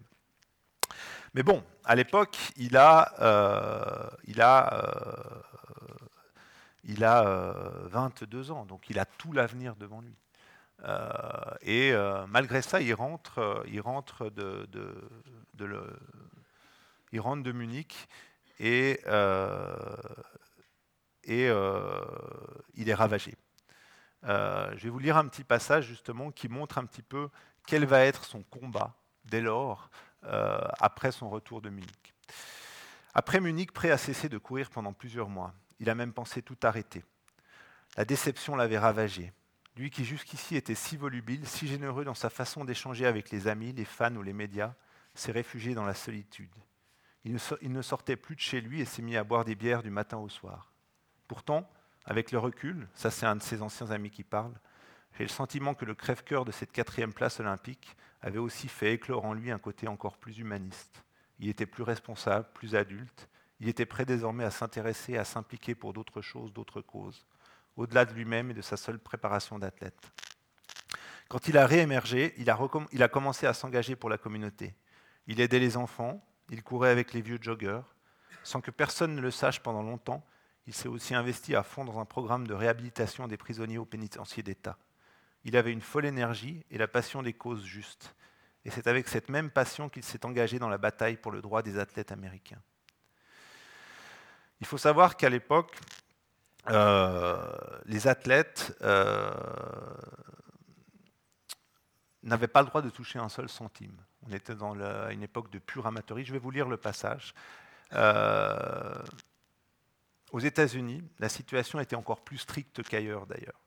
La fédération interdisait purement et simplement à ses athlètes de toucher le moindre centime en lien avec leur sport, sous peine d'être disqualifiés à vie. Une fois leurs études achevées, ces athlètes se retrouvaient donc dans une situation financière intenable. Et s'ils voulaient poursuivre leur carrière, ils devaient le faire en travaillant parallèlement pour gagner leur vie. Dans la plupart des pays du monde, les champions bénéficiaient de grandes facilités d'entraînement. Dans les pays du bloc soviétique, par exemple, ils étaient même, entretenus par l'État pour n'avoir qu'à s'entraîner ce que tout le monde savait pertinemment, même si eux disaient qu'ils étaient amateurs. Nous, les Américains, là c'est l'un des collègues de Préfontaine de l'époque qui parle, nous étions totalement livrés à nous-mêmes après l'université. Nous n'avions aucune possibilité de trouver une quelconque aide, ni auprès des pouvoirs publics, ni dans le privé. Après qu'il eut obtenu son diplôme universitaire en communication au printemps 1974, Préfontaine symbolisait mieux que n'importe qui l'absurdité de ce système. Chaque fin de semaine, il remplissait les stades de supporters passionnés et plein de gens vivaient grassement sur ses performances et sa popularité. Mais lui, pour protéger son statut précaire d'amateur et pouvoir prétendre concourir aux Jeux Olympiques de Montréal en 76, continuait de vivre dans une caravane à 60 dollars de loyer par mois et à survivre grâce aux allocations du gouvernement. Pour courir à son meilleur niveau, il devait avoir la liberté de s'entraîner à plein temps et de voyager. Un travail régulier ne le lui permettait pas, bien sûr il lui était tout aussi impossible de monnayer son talent auprès des sponsors et des organisateurs, car la fédération américaine veillait au grain, prête à radier les athlètes à la moindre violation du code amateur. Du code amateur. Et c'est là, à partir de ce moment-là, que Pré va commencer à être le porte-parole du droit des coureurs. Et c'est le combat qui va l'occuper. Euh, il va prendre énormément de risques. Euh, on est à ce moment-là en 1973, 1974, et euh, il va prendre énormément de risques pour aller au front, pour se battre, pour euh, crier au effort, pour parler dans les médias. Et le plus gros risque qu'il va prendre, c'est qu'il va décider, en 1975, d'être le premier athlète à organiser lui-même des meetings pour les athlètes. En fait, à casser la logique de la fédération qui voulait que non seulement on aille dans les meetings où elle voulait qu'on aille, et dans les courses où elle voulait qu'on aille, souvent contre, dans des matchs contre les Russes, etc., mais en plus à casser la logique des organisations entre guillemets privées qui n'en étaient pas à l'époque et qui étaient chapeautées par la fédération. Donc il va décider d'organiser toute une série de meetings, mettant, prenant des risques incroyables, euh, toute une série de meetings avec ses copains athlètes et en faisant venir des athlètes, en particulier les Finlandais, dans cette tournée de meetings euh, en Nouvelle-Zélande, euh, en Nouvelle-Zélande, en, Oregon. Et c'est là que le destin de Préfontaine va basculer. Donc il organise tous ces meetings entre avril et mai 1975. Et euh, ça a beaucoup de succès. Et le soir du dernier meeting qui a lieu à Eugene, où, Pré d'ailleurs gagne 5000 mètres devant Frank Shorter, son ami, qui était le champion olympique du marathon en 1972, eh bien, ils, euh, euh, ils ébauchent déjà la suite à donner à ce mouvement d'indépendance des athlètes ils discutent un peu euh, le soir, ils se retrouvent chez Kenny Moore, la personne qui intervient dans, le livre et que j'ai vu et qui m'a parlé de toute cette affaire. Et puis, ils font déjà un petit peu des plans sur l'avenir. Le mouvement est véritablement en marche. La fédération est prête à... Enfin, est ils sont prêts à faire vaciller les fédérations et à faire changer véritablement le système. Il est sur la colline de Eugene à ce moment-là et, il sort de chez, de chez Kelly Moore où ils ont, ils ont discuté. Il descend cette colline qui est très sinueuse, et là, il se passe un truc que, même 50 ans après, on a de la peine véritablement à élucider. Est-ce qu'il y a eu choc? Est-ce qu'il y a eu un, écart? Bref, il est dans sa MG qui est décapotable, et, euh, la voiture se retourne. Euh, il fait un tonneau quelque part, et donc l'écrase. Et, euh, c'est comme ça que Préfontaine, de manière complètement improbable et inattendue, meurt à l'âge de 25 ans et devient aussi une icône de par son combat, de par son style, de par son palmarès, mais aussi de par forcément cette mort qui apparaît si injuste à un un âge si prématuré. Préfontaine est important dans la, dans la Révolution parce que finalement c'est son combat qui a amené euh, à la libération des coureurs sur piste mais d'abord sur route. Euh, d'abord sur route et ensuite sur piste. Même si c'était un pistard, même s'il était encore entre guillemets trop jeune à l'époque pour faire de la, de la route, quand le mouvement des courses sur route s'est développé dans les années 70, en particulier à partir du marathon de New York, dont j'aurai pas trop le temps de parler aujourd'hui malheureusement, euh, eh bien, euh, finalement, guidé par l'exemple de Préfontaine, euh, guidé par aussi la liberté qu'impliquait euh, la, course sur route, puisqu'on était un peu en dehors des fédérations, même si c'était régi par les fédérations. Certains coureurs pionniers et certains organisateurs privés pionniers aussi ont commencé à payer les athlètes pour leurs performances, pour les avoir dans leurs courses. Et c'est comme ça que le mouvement de révolte, d'abord initié par Préfontaine sur la piste, a réussi à émerger et à faire en sorte que tout le système euh, dictatorial, euh, presque esclavagiste des fédérations explose au début des années 80. Et en ce sens, euh, Préfontaine était, véritablement un pionnier. Donc ça, c'est là quand il était vraiment très jeune. Ça, c'est la course de Munich, voyez, avec Préfontaine seul devant, comme d'habitude, avec son style toujours un peu extrême. Là, c'est le futur vainqueur, là, c'est Viron, beaucoup plus tacticien. Ça, c'est une photo que j'aime beaucoup, parce qu'elle incarne véritablement la, folie aussi un peu de ces années. Donc il y a plusieurs détails sur cette photo. Euh, bon, bien sûr, les cheveux dans le vent et le style de Préfontaine, torse en avant. Euh, il avait une cage thoracique incroyable malgré sa petite taille. Et puis, euh, je pense, en 73 ou en 74, il porte déjà des Nike. Donc, ça a été le premier athlète Nike, naturellement. Il, incarnait l'esprit de Nike à l'époque. Et j'aime beaucoup aussi un peu le style, euh, le style des gens là, la, moustache très 70s avec la petite casquette. Le, pantalon pas de def là, et le style très euh, californien, un peu surfing USA de, la jeune femme qui d'ailleurs porte des Onitsuka Tiger, des ASICS au pied, qui sont les chaussures aujourd'hui qu'on met des, street life aujourd'hui et qui sont complètement vintage. C'est assez rigolo. Et voilà le fameux t-shirt avec, euh, donc après les sélections à Eugene en, juin 72, le fameux t-shirt avec lequel il a fait son tour d'honneur. Le Stop Pre que portaient les gens par provocation. Ça, c'est sa caravane. Donc il vivait dans cette caravane. Alors ça, c'était son seul petit plaisir. C'était sa, sa fameuse MG. Je ne sais pas si c'est celle dans laquelle il est mort ou si c'était une autre, mais il a atteint. Ça, je n'avais pas remarqué. Il y a, un, petit, logo PIS là. Et euh, donc ça, c'est la caravane dans laquelle il vivait toutes ces années-là. Là, on est en 1972. Et c'est assez rigolo parce que sa caravane, il vivait dans sa caravane dans un, bled, enfin dans un bled, dans une petite ville qui est juste à côté de Eugene, qui s'appelle Springfield. Est-ce que ça évoque pour vous quelque chose, Springfield? C'est pas les Simpsons, c'est South Park. Donc c'est là qu'il y a aussi un, dans cette région de l'Oregon, si vous avez l'occasion de, la visiter, outre, que c'est quelque chose de très, c'est une région qui est, magnifique, il y a quelque chose de très frondeur, il y a, un esprit des 70s qui reste et qui est très très euh, un peu euh, anti-establishment, qui est un peu provocateur là-bas. Et c'est marrant parce que c'est la Springfield où vivait Préfontaine, c'est là qu'est née la, la série South Park et c'est là que se passe la série South Park.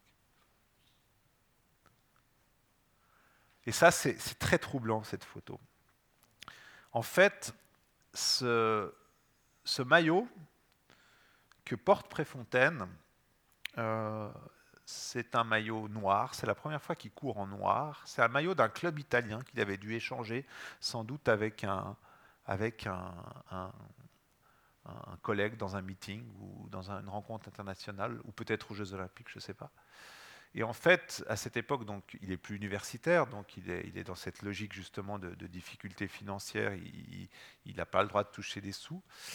Et, donc, il ne porte pas un maillot en particulier. Et ce, jour-là, normalement, il devrait porter le maillot de son club. Euh, et en fait, on est le 25 mai, c'est le 25, sauf erreur, mai 1975. C'est la dernière course du circuit qu'il a mis en place avec les athlètes, ce circuit euh, organisé par les athlètes pour les athlètes. C'est cette course de 5000 qui gagne. Il porte ce maillot noir et la nuit qui suit, il va mourir. Et c'est étrange. Il y, a, dans cette photo quelque chose, dans ce maillot bien sûr, euh, quand on sait ce qui est arrivé après, il y a quelque chose d'étrange. On, voit le, le Préfontaine qui, si vous regardez le Préfontaine de cette photo, Hein, et que vous regardez, non, ça c'est après, le Préfontaine de cette photo, on voit toute l'évolution d'un homme en 5 ans. Elles ont 5 ans, 5-6 ans de différence, ces photos, 5 ans je pense. On voit toute l'évolution d'un homme aussi dans son combat, dans sa personnalité, euh, dans sa détermination, dans son style. Et, la nuit qui va suivre, Préfontaine va, mourir. Voilà sa voiture. Et je finirai par ça, vu que c'est un petit peu tard. je vous l'ai dit, c'est très spontané. Hein. J'avais prévu de parler de deux autres personnages, donc euh, j'espère que ça vous a plu. Euh, c'était du storytelling. Euh, voilà la voiture de près sur cette colline, et ce lieu est devenu un endroit culte en fait. C'est un peu la, tombe de Jim Morrison au Père Lachaise. Ça s'appelle le Priest Rock, donc le rocher de près. Donc c'est là où sa voiture s'est retournée. Et c'est absolument incroyable. Donc il y a une plaque avec cette photo qui a été aussi faite par un grand photographe la veille de sa mort, à l'arrivée du meeting. Euh, il y a une plaque euh, là où il est mort, avec cette mention-là. C'est le 30, 30, mai. Je pense que c'était le 29 mai, donc euh, le meeting, 30 mai, dans la nuit du 30 mai. Rest in peace. Et ce qui est génial, c'est que c'est devenu un lieu culte parce que tous les jeunes athlètes, ou moins jeunes, l'homme est tellement resté dans les mémoires, même pour ceux qui n'ont jamais connu les athlètes d'aujourd'hui, qu'avant d'aller faire un meeting, ou quand ils passent sur cette route, ou qu'ils vont faire un meeting à Eugene, qui reste le cœur névralgique de l'athlétisme aux États-Unis et peut-être dans le monde, eh bien, en hommage à Préfontaine, tout le monde vient déposer euh, qui un dossard, qui un maillot, qui a des chaussures à pointe, qui une médaille reçue, qui une casquette. Euh, et se recueillir sur ce lieu où est mort Préfontaine. C'est un athlète qui est, peu connu en fait aux États-Unis parce que finalement, en dehors des États-Unis, parce que finalement, il a, comme seul palmarès, il a, il a une, quatrième place aux Jeux Olympiques, donc ça n'a pas été un très très grand champion. il n'a pas eu le temps de l'être quelque part. Mais il a tellement marqué les esprits par son charisme, par son style, par son combat aux États-Unis, que c'est devenu un, une icône, véritablement une icône. Et le lieu où il est mort est devenu un, lieu de pèlerinage. Et, euh, euh, il y a eu deux films hollywoodiens qui ont été faits sur sa vie, euh, dont l'un qui s'appelle Préfontaine, qui avait été produit par Disney à l'époque, en 1997. Et Préfontaine est, incarné, pour ceux qui connaissent et qui apprécient le cinéma, est incarné par Jared Leto. Euh, qu'il l'incarne d'ailleurs magnifiquement bien avec beaucoup de failles à l'intérieur de lui, etc. Voilà, je crois que c'est bon parce que probablement ce sera trop long. J'espère que ça vous a plu malgré le côté très spontané de la chose, mais je croyais que c'était bien d'aller au fond de l'histoire de ces, en tout cas de ces deux personnages, même si l'histoire du running est beaucoup plus vaste, bien sûr. On aurait pu parler de, de toute l'histoire de Fred Lebeau et du marathon de New York, de Tamini, et du mouvement à l'européenne, euh, qui aussi s'est estompé avec la commercialisation du mouvement. Mais Bobby Gibb, Catherine Switzer, pour la thématique des femmes, euh, Steve Préfontaine pour euh, tout ce qui est lié au combat pour la liberté des athlètes, qui évidemment étaient des esclaves de leur fédération pendant très longtemps, sans ce droit de... Il faut savoir que, que le combat de Préfontaine, il aboutit à quoi finalement? Il aboutit au fabuleux coureur africain qu'on a aujourd'hui, ne serait-ce que par là. Pourquoi? Parce que si les athlètes n'avaient pas eu le droit, comme dans la plupart des sports majeurs américains et professionnels, ou comme n'importe quel artiste, de vivre de leur art, c'est-à-dire d'être payés pour pratiquer leurs courses, pour battre des records, etc., jamais des fabuleux coureurs africains qu'on a aujourd'hui, l'équipe Choguet qui ont battu euh, en 2h00 le record du monde en septembre, passé, sur le marathon, les grands, grands athlètes de, l'ère africaine, ce soit, que ce soit Gebre Selassie, que ce soit Paul Tergat, que ce soit Bekele, etc. Jamais ces athlètes africains qui finalement ont vu aussi, à travers leur talent, la capacité, la possibilité de faire fructifier leur incroyable talent, la, possibilité aussi de, vivre de ce talent, jamais sans la professionnalisation du sport, qui pourtant a aussi beaucoup d'excès, cette euh, partie du talent, et cette immense partie aujourd'hui du talent de la course à pied au, plus, haut niveau mondial n'aurait émergé. Parce que jamais les Africains euh, n'auraient pu euh, faire valoir ce talent dans un monde strictement amateur ça ne les aurait pas intéressés. Et culturellement, puisqu'on revient à la culture, jamais on n'aurait pu justement transmettre cette culture du running, euh, même s'il y avait des grands, grands pionniers, comme Abebe Bikila, qui a gagné le marathon pieds nus en 60 à Rome et avec des chaussures 4 ans plus tard, euh, qui était bien sûr un pur amateur. S'il y avait des pionniers, des exemples, jamais cette masse se serait levée pour, euh, pour faire des performances avec des styles aussi incroyables aujourd'hui, sans la libération des athlètes par rapport aux fédérations. Voilà d'où vient un peu cette révolution? Merci.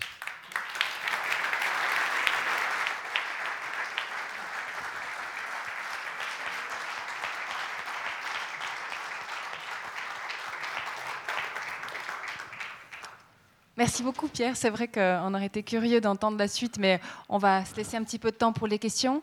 Euh, donc il vous suffit de demander le micro et puis ça peut être une question, une remarque, ça peut être sur les autres euh, sujets que Pierre souhaitait aborder, qu'on n'a pas eu le temps d'aborder. N'hésitez pas, lancez-vous. Ça peut être euh, aussi sur la pratique du running aujourd'hui, évidemment, puisque Pierre est historien, mais assez au courant de ce qui se passe en ce moment. Monsieur?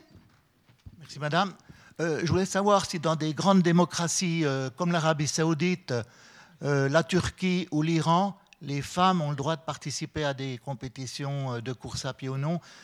Est-ce que, eh, moi, je ne connais pas du tout la réponse, c'est pour ça que je la pose, mais est-ce que dans d'autres pays également que les trois que j'ai cités, euh, les femmes n'ont pas le droit de participer à, des courses à pied ou autres sports connus et reconnus? Merci, monsieur. C'est une, ouais, une bonne question. souvent, pendant les, la centaine d'avant-premières que j'ai faites euh, ou, de, projections accompagnées que j'ai faites avec Free to Run, on m'a posé la question de savoir, parce qu'effectivement, beaucoup de droits ont été conquis de haute lutte ces 50 dernières années en lien avec la pratique de la course à pied. Et on me posait souvent la question de, savoir s'il si y avait encore des, combats à mener, des combats à gagner. Je pense qu'il y en a, ouais. En particulier, il y a des combats un peu plus moraux, on va dire, par rapport au fait de ne pas être un, seul un consommateur-coureur. Ça, c'est un autre volet. Mais il y a des combats purement politiques aussi, et ils se passent justement plutôt dans les pays en voie de développement, et en particulier dans les pays où, euh, euh, la cause euh, sportive des femmes est loin d'être entendue. Et, j'ai une anecdote à ce sujet. Je crois que c'était il y a deux ans. Oui, il y a deux ans. Ou l'année passée. Non, il y a deux ans. Il y a un Hollandais qui, pour euh, célébrer la levée de l'embargo euh, qui avait été initié par les États-Unis sur l'Iran, euh, avait organisé un marathon à Téhéran, a décidé d'organiser un marathon un petit peu à Téhéran. Euh, avalisé bien sûr par les autorités euh, iraniennes. Et en fait, ce marathon euh, était interdit aux femmes, bien sûr, logiquement. eh bien, une femme a décidé, pour protester, une femme iranienne a décidé pour protester face à cette interdiction de courir le marathon. La nuit qui précédait l'épreuve officielle, avec un t-shirt euh, free to run. Pas le free to run du film, simplement libre de courir. Pour vous dire qu'il y a encore des combats qui, doivent être menés, qui sont menés, et pour dire aussi à quel point la course, dans sa simplicité, dans sa facilité d'accès, parce que finalement, euh, même si on, nous interdit de courir, on peut courir. On peut courir euh, à l'intérieur de chez soi, euh, on peut courir de nuit, euh, bah, comme Tamini le faisait à l'époque, quand c'était une honte de courir, même ici. on, peut, on peut toujours trouver un moyen, parce qu'il n'y a pas besoin d'aller dans un lieu public comme une piscine, on n'a pas besoin d'un vélo ou d'un matériel très sophistiqué. C'est un sport de liberté par excellence. donc c'est un sport rebelle par excellence aussi, quelque part. Et toute cette histoire qu'on, je suis sûr aujourd'hui dans ce, dans ce, ce, pas ce mimétisme, mais ce parallélisme entre la, la, société au sens large et la société sportive, l'une des passerelles qui se fait, c'est qu'à travers la pratique du sport, à travers le lien au corps, à travers l'expression d'un corps libre, d'un corps libéré, à travers toutes les sensations qu'on ressent en courant et qui nous libèrent de, tellement, potentiellement de tellement de chaînes euh, visibles et invisibles que c'est un acte qui potentiellement peut se transformer en acte rebelle aussi dans ces pays où, la, où, la, où, la, où, le, combat des femmes continue et est loin, loin, loin encore d'être gagné. Et cette anecdote de, ce marathon en Iran on est, on, est, on est véritablement une très très belle incarnation, à mon avis. Donc oui, il y a encore des, des, des, beaucoup de combats à gagner à travers la course pour la liberté, et malheureusement, c'est surtout des combats, des combats féministes. Une autre question, de l'autre côté?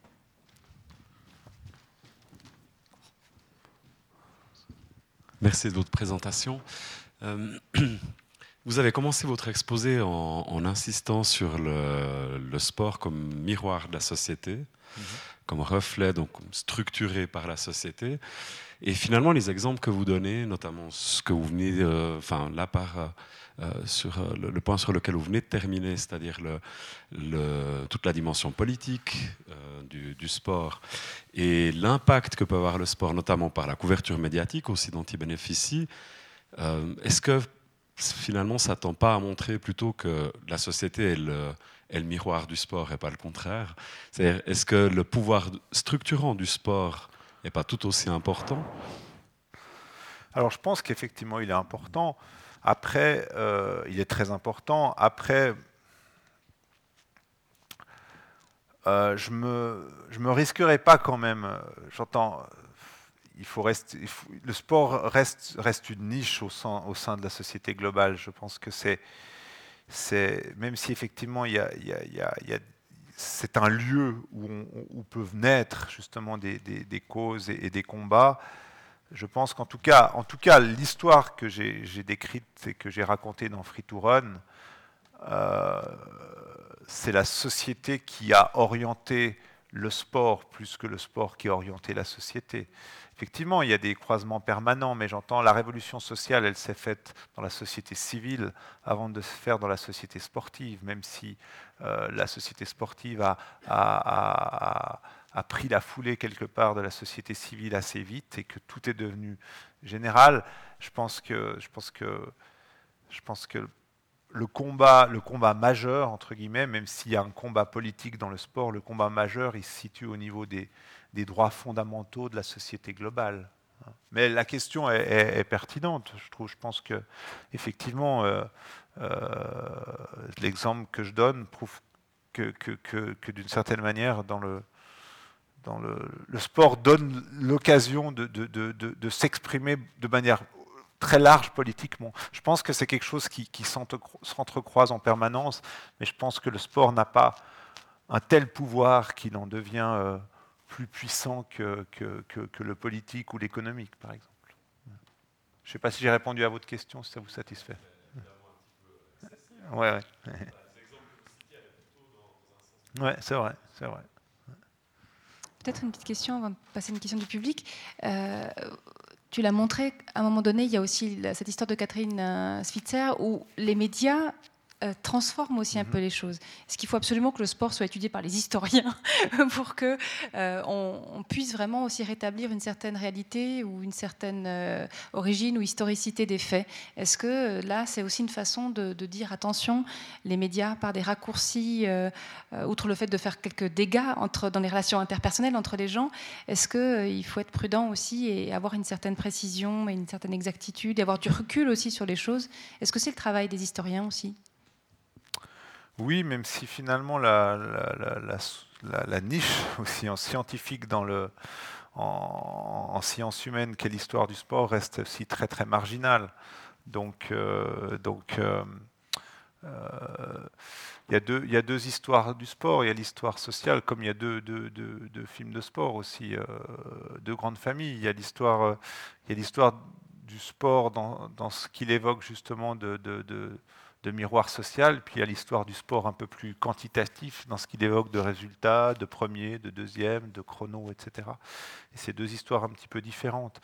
Euh, après, euh, il est clair que, que, le rôle de la communication, et, c'est un rôle qui, qui, qui, qui, est, qui tend encore plus à, à, à avoir de l'importance aujourd'hui et peut-être aussi à pervertir la vérité des choses, euh, il est, à questionner parce que, par exemple, un exemple qui est, tout bête, parce que j'aurais pu en parler aussi si j'avais continué, mais un exemple qui est tout bête, c'est euh, le, le, fait que euh, aujourd'hui, justement, on parle beaucoup de la commercialisation du running, etc. Euh, et puis que moi je fustige aussi en particulier beaucoup dans mon film, le fait que ce mouvement qui au départ était extrêmement frais, extrêmement euh, spontané, extrêmement euh, euh, comment dire, révolutionnaire quelque part, a été un peu dévoyé, récupéré par les pouvoirs de l'argent. Aujourd'hui, on paye très très cher pour aller faire le marathon de New York, n'importe quel marathon. Tout est hyper sponsorisé, les épreuves ont des noms de sponsors. Bref, il y, y, y, a une perte d'innocence, il y a une perte de spontanéité, il y a une perte de pureté très très net. Et puis, et puis les coureurs sont pris aussi pour beaucoup comme des espèces de, consommateurs coureurs, de moutons, etc. Et c'est un peu ce que je montre dans le film pour tous ceux qui l'ont vu. Mais en même temps, et ça c'est aussi le rôle des médias qui finalement font partie de plus en plus, malgré leur indépendance et acharnée, l'indépendance acharnée de, de quelqu'un, ils font partie d'un système qui, qui, qui, qui, nous offre un regard qui est faussé sur la réalité. Parce que aujourd'hui, on se rend compte que parmi les gens qui courent, si on fait des études statistiques, sociologiques, statistiques, cette fois établies scientifiquement, on se rend compte que deux tiers des personnes qui courent aujourd'hui ne mettent jamais de dossard. C'est-à-dire que, c'est seulement 33% des personnes qui courent, un tiers, qui mettent un dossard une fois dans l'année ou plus. ça veut dire que les deux tiers des personnes qui courent sont des personnes qui mettent leur basket le dimanche matin ou un autre matin, et puis qui vont courir dans la nature librement, sans rendre de compte à personne, sans rien dire à personne. Mais on en parle très peu de ces gens-là parce que finalement les médias parlent des événements euh, dont ils sont sponsors, parlent des événements parce qu'ils peuvent souvent vendre de la publicité pour les chaussures de sport, les choses comme ça à côté en partant des événements. Donc en fait, on parle, en course à pied aujourd'hui, les médias parlent de ce qui fait partie d'un système. Tout ce qui est hors système, ils n'en parlent pas. Et pourtant, on pourrait se dire, ouais, mais c'est vraiment, euh, avec le regard que j'ai, d'ailleurs, que j'ai, je pourrais dire, ouais, tout, est, tout est, devenu business, etc. Mais les, 60, les deux tiers de personnes qui courent pour aller dans la nature librement, euh, écouter le chant des oiseaux le dimanche matin sans demander leur, rien à personne, ils ne sont pas dans le système. Puis ils sont très heureux. Et puis c'est aussi des coureurs autant que ceux qui sont dans le système. Donc il va peut-être pas si mal. la course à pied, elle va pas si mal. Elle est, peut-être pratiquée par des gens qui restent purs et puis qui ont des valeurs aussi de, qui sont très proches des origines. Tout espoir n'est pas perdu. On a une question, remarque ici. Vous êtes historien et journaliste. Quel regard portez-vous sur la presse, les médias des années 70-80 par rapport à l'émergence de la course à pied? Euh, En Suisse romande, on était peut-être privilégié par euh, M. Aquadro, auquel vous rendez hommage au, niveau de, au début de votre film. Euh, donc, ouais, donc, au niveau de la couverture des événements, donc, vous dites. Hein, euh... Le regard, est-ce qu'ils étaient plutôt en avance ou ils freinaient bah, Disons que si on prend la couverture télévisuelle ou radiophonique des événements, mais disons télévisuelle, vous faites référence à la télévision, qui est quand même le média euh, sur lequel on regarde en particulier l'athlétisme. Euh, je pense que c'est assez compliqué d'arriver après Boris Aquadro, parce que c'était un génie. Euh, c'était un, raconteur exceptionnel euh, du direct. D'ailleurs, dans le film, pour ceux qui l'ont vu, j'ai reproduit quasiment in extenso la dernière ligne droite tragique de Gabi anderson avec le commentaire de Boris Aquadro.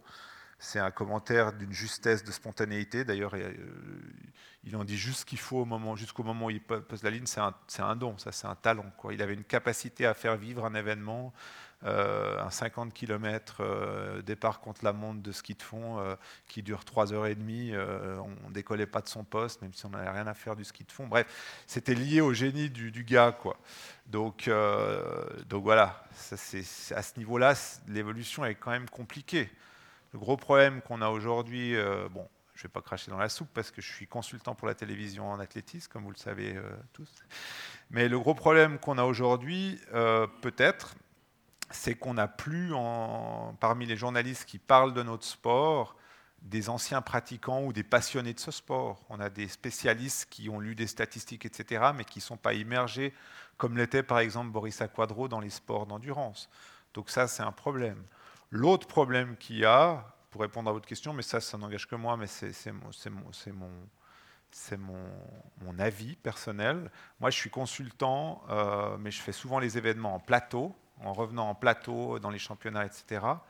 Moi, je trouve personnellement que c'est très dommage que l'on envoie sur des événements comme les championnats du monde ou les Jeux olympiques, championnats du monde d'athlétisme, championnats d'athlétisme ou, ou les Jeux olympiques, euh, dans, un sport qui est aussi diversifié, hein, saut, lancer, course de longue distance, course de courte distance, les haies, etc., euh, qu'on envoie deux personnes qui sont deux journalistes et qu'on ne choisisse pas de faire un binôme journaliste-consultant.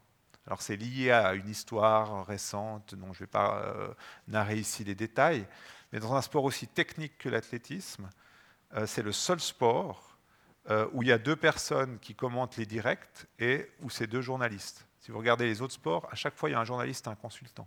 Et ça fait des merveilles. Marc Rosset, euh, pour le tennis, c'est extraordinaire dans son style un peu décalé, moi, je trouve personnellement. Et, euh, souvent, quand on a même des sports mineurs qui passent aux Jeux Olympiques euh, et qui sont plus difficiles à comprendre pour le, public lambda, et je pense que c'est l'athlétisme, un sport passionnant, y, compris pour le public lambda, mais, mais qui doit être aussi comment dire, euh, euh, transmis pédagogiquement parlant, parce que c'est un sport compliqué, euh, même la course, eh bien, eh bien, eh bien je pense que c'est peut-être une erreur stratégique qui fait qu'aujourd'hui, malgré le succès de l'athlétisme suisse, malgré la dynamique qu'il y a autour de la course à pied et des épreuves d'athlétisme, il manque peut-être encore un petit quelque chose pour, pour titiller un peu plus le public dans cette dynamique-là. C'est un peu mon avis, personnellement. Voilà. Je ne sais pas si j'ai répondu à votre question. Deux questions encore qui s'annoncent vous avez bien montré les liens hein, entre le sport et la société, ce côté miroir. Euh, on peut l'imaginer quand on habite ici euh, par rapport au HCC, dont on fête le centième anniversaire, par rapport au football évidemment. Euh, est-ce que pour vous, qui avez étudié en particulier la course à pied, est-ce que la course à pied occupe une place à part ou finalement c'est identique que pour n'importe quel sport? Non, il y a eu beaucoup de sports où finalement le, le, certains événements où, le développement du sport en lui-même a été un peu le miroir de cette évolution. Euh, on peut citer quelques exemples. Euh, euh, l'année passée est sorti, il n'y en a pas souvent, mais il y en a un peu plus maintenant, des films de fiction, de très bons films de, sport. Il y a eu ce fameux film qui est sorti qui s'appelait Battle of the Sexes, la bataille des sexes, qui raconte l'histoire de Billie Jean King, qui justement est de ce match du défi que lui avait, lui avait fait un, homme, euh, ancien joueur professionnel, euh, qui dirait qu'il la battrait très fort. Donc, Catherine Fisher a été très inspirée par l'histoire de Billie Jean King et par la lutte des femmes euh, dans le tennis pour leur indépendance, etc. Donc non, le, bah, circuit VTA par rapport au circuit ATP aussi un peu, c'est aussi un peu toute cette histoire. Donc si on creusait, on, se rendrait, on se rendrait compte qu'il y a beaucoup de, ces histoires. Mais pour être assez schématique, l'évolution des disciplines euh, traduisent cette révolution des mentalités. Dans beaucoup, beaucoup de sports, la naissance du VTT par rapport au cyclisme sur route, qui incarne justement cette liberté des espaces, etc. Le développement euh, de toutes les, formes de vol au-delà du parachutisme, avec, euh, avec d'abord l'aile delta, et puis après euh, le parapente, aujourd'hui euh, le, wingsuit, etc. Tout ça, c'est une évolution qui est aussi liée, très enracinée à l'évolution des mentalités. pareil pour les sports de glisse, hein, le surf, etc. la glisse sur l'eau aussi, hein, la manière dont, après la voile s'est développée la planche à voile, puis le kite, puis toutes ces pratiques-là ne serait-ce que l'alpinisme aussi pareil, dans l'alpinisme très nationaliste, très conquête, s'est développé vers des pratiques beaucoup plus libres. Dans les années 80, on se rappelle tous de Patrick Edlinger, qui allait seul, nu comme une espèce de Jésus-Christ euh, sur le rocher. Euh, aujourd'hui, on a eu avec Oulistec, etc., des, choses avec beaucoup moins d'équipement, beaucoup moins lourdes, beaucoup moins nationalisées, beaucoup plus libres. Tout ça finalement toutes les pratiques sportives dans leur évolution, mais aussi à travers les personnages les personnalités, la voix, les voix qui se sont élevées, euh, ont montré effectivement, euh, sont vraiment le miroir de l'évolution d'une certaine, euh, société. il y a un très bon livre à, cet égard que je vous recommande et qui a été une grande source d'inspiration au tout début de Free to pour moi, qui a été écrit par un sociologue français qui s'appelle Alain Loret, qui s'appelle Génération Glisse et qui explique comment on est passé ces 30-40 dernières années d'un sport euh, analogique, justement un sport du résultat, un sport des statistiques, à un sport euh, euh, entre guillemets plus numérique, entre guillemets, qui est plus un sport de la sensation, de l'impression et aussi finalement de la forme hein, quelque part, ouais, mais qui est tout lié beaucoup plus à la sensation plus qu'à la performance en fait, au sens large. On va prendre une toute dernière question ici, vers monsieur. Oui, ça va dans le, dans le, sens de ce que vous venez de dire maintenant. Le, au point de vue de, euh, au point de vue d'interprétation de l'évolution de, de, la société, on assiste aussi à une euh, explosion des distances pour rester dans le, dans le domaine de la, course à pied. Et puis, euh, Sierzinal euh, maintenant est une une courte distance par rapport aux, ultra-trails qu'on propose. Est-ce que là, vous avez déjà une, une interprétation d'ordre sociologique à, à, ces changements? Disons que le, monde des longues distances, en particulier en nature, ce qui, me fascine le plus, c'est que finalement, euh, c'est le, mimétisme euh, à, 20 années d'intervalle entre les deux. C'est-à-dire que la révolution qui a connu la course sur route, comme on la voit dans Free to Run, euh, que, la course sur route a connu en finalement 40 ans, le, le trail l'a connu en 10 ans. mais de la manière assez proche. C'est très intéressant. C'est-à-dire qu'on est parti d'une pratique très libre, un peu, un peu contre-culturelle, à quelque chose qui, est devenu, qui s'institutionnalise de plus en plus, qui se, qui, se, qui, se, bien sûr, qui se commercialise de plus en plus.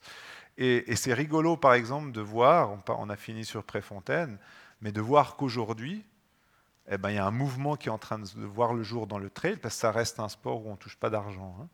Euh, il n'y a pas de prime de départ, euh, des primes d'arrivée très faibles. Et les athlètes euh, commencent à en avoir marre d'être les dindons de la farce. Parce que les événements ramènent des sponsors, des, expos qui font vendre beaucoup, ils donnent le, nom de leur événement à des sponsors. Bref, ils ramassent beaucoup, beaucoup, beaucoup d'argent. Hein.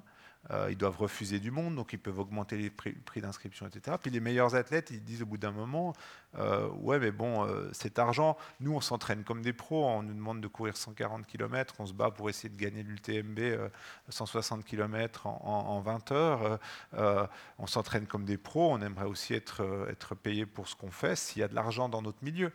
Et puis les organisateurs, ils disent Ouais, non, mais il faut garder la pureté du trail, euh, ça va tout dévoyer. Euh. Donc voilà, on en est là hein, au trail aujourd'hui. Hein. c'est assez rigolo parce que finalement, c'est ce qui s'est passé il y, a, il y, a, 40 ans dans la course sur route. Donc tout va beaucoup plus vite à notre époque, c'est une évidence, hein, ce n'est pas un lieu commun. Et, et, dans le trail, ça a, été, ça a été un petit peu beaucoup plus vite. Et par rapport aux distances, la seule chose que je peux dire en réaction à ça, c'est qu'il euh, y a un danger quand même. Euh, c'est pas jouer au vieux con que de dire ça. C'est quand même un, coach, c'est quelqu'un qui observe aussi les choses de l'intérieur, de point de vue physiologique, médical. C'est-à-dire que je pense qu'aujourd'hui, euh, chacun, étant donné qu'on a, quitté l'ère de la performance pour être dans celle du défi personnel, une fois qu'on a couru un 5 km, on fait un 10 km. Une fois qu'on a fait un 10 km, on va faire un semi. Une fois qu'on a fait un semi, on va faire un marathon. Et pour, continuer de, j'allais dire un terme vulgaire, mais euh, pour continuer de, de, se motiver et puis surtout de, se donner une raison de courir, eh ben on augmente toujours un petit peu plus. Et puis aujourd'hui, eh ben effectivement, c'est devenu en apparence très accessible à tout un chacun de courir un, trail de, 50, 60, 100, 120, 150 km. Mais le gros problème qu'il y a, c'est qu'il y a des gens qui, abordent ça de manière pas du tout préparée. Quoi. Et, je pense qu'on euh, ne parle pas assez déjà des dégâts médicaux euh, actuels, mais je pense qu'il va y avoir des gros dégâts, des gros dégâts dans quelques années chez certaines personnes qui, qui aborde non seulement pas préparé, mais on peut dire aujourd'hui peut-être qu'un marathon, n'importe qui peut le faire, parce qu'on peut marcher, il y a du monde, etc. Mais je ne suis pas sûr que n'importe qui puisse faire un, 100 km avec, euh, avec, euh, avec euh, plusieurs milliers de, mètres de dénivelé. Hein. Je ne suis pas sûr. Même avec une préparation plus ou moins correcte. Donc je suis assez inquiet à ce niveau-là. Enfin, je me pose des questions par rapport à ça. On va s'arrêter, on a déjà dépassé l'heure, mais euh, Pierre Morat restera par là. La dernière, ah, une petite dernière, dépasse l'heure. on a commencé en retard, allez hop. Ouais, c'est de ma faute. Je trouve que l'intervention que vous avez eue à la fin, c'est parfait. Euh, justement, ce, côté, euh, vous avez parlé à un moment des médias qui contrôlaient un petit peu tout. Est-ce que aussi ces médias ne sont pas contrôlés par les marques? Aujourd'hui, vous l'avez dit, hein, un marathon, c'est hors de prix. Même sur du trail, l'ultra-trail, ça commence à devenir très cher. Et même pour les 70% des coureurs qui font pas ces courses, au final, euh, la presse qui trouve dans les kiosques et journaux avec des chaussures qui peuvent valoir 280 francs par exemple, où on leur assure des performances euh, extraordinaires sans entraînement. Est-ce que ça aussi, ça n'arrive pas à la naissance de nouveaux sports un peu plus ultra light nature, comme euh, le trail nation début, le surf, le kite, où on cherche l'essentiel d'un sport au final? Alors, j'ai pas très très bien compris la, question. La question, c'était est-ce que la surconsommation d'un sport, au final, donne pas naissance à un nouveau sport? Et dans la course à pied, ça a été la naissance du trail, qui aujourd'hui, on voit, on arrive à des excès, comme des 100 km avec des personnes non préparées. Mais est-ce qu'on ne va pas arriver non plus à un excès du trail qui va peut-être entraîner soit un autre sport de course à pied ou tout simplement la mort de la course à pied? Alors, je ne suis pas devin, mais, euh, euh, je pense qu'effectivement, euh, du. Je dis pas qu'on est, on est dans l'excès du trail actuellement, mais, mais, effectivement, l'histoire du trail a, déjà bien avancé. Et, si on la compare à l'histoire de la course à pied traditionnelle, le marathon, etc., on se rend compte qu'effectivement, on en arrive un peu au même point aujourd'hui. Je ne sais pas ce que ça peut vouloir donner. C'est marrant parce qu'après la projection euh, au film ABC, là, quelqu'un m'a posé une question qui, rejoint un petit peu, euh, un petit peu ce, que, que vous dites. C'est-à-dire qu'à un moment donné, effectivement, quand on a, on a été au bout de quelque chose, aussi dans ses excès, est-ce qu'on n'est pas, d'une certaine manière, amené automatiquement à, à, réinventer quelque chose ou à, ou à revenir en arrière vers quelque chose de plus pur? Mais on a essayé de revenir, je ne vais pas faire très long, mais on, a essayé à, plein de moments, on essaie, certaines choses, tout le mouvement lié à, Olive Born to Run, euh, au minimalisme, etc., était à la base, à l'essence, quelque chose vers plus de pureté, de minimalisme, etc., moins des chaussures trop sophistiquées et tout. Et puis finalement, c'est aussi devenu une espèce de, mode et de, business qui a fait long feu d'ailleurs. Euh, et j'ai plutôt tendance à être assez pessimiste par rapport à ça en disant que euh, tout finit quand même assez vite par être récupéré aujourd'hui, quand même.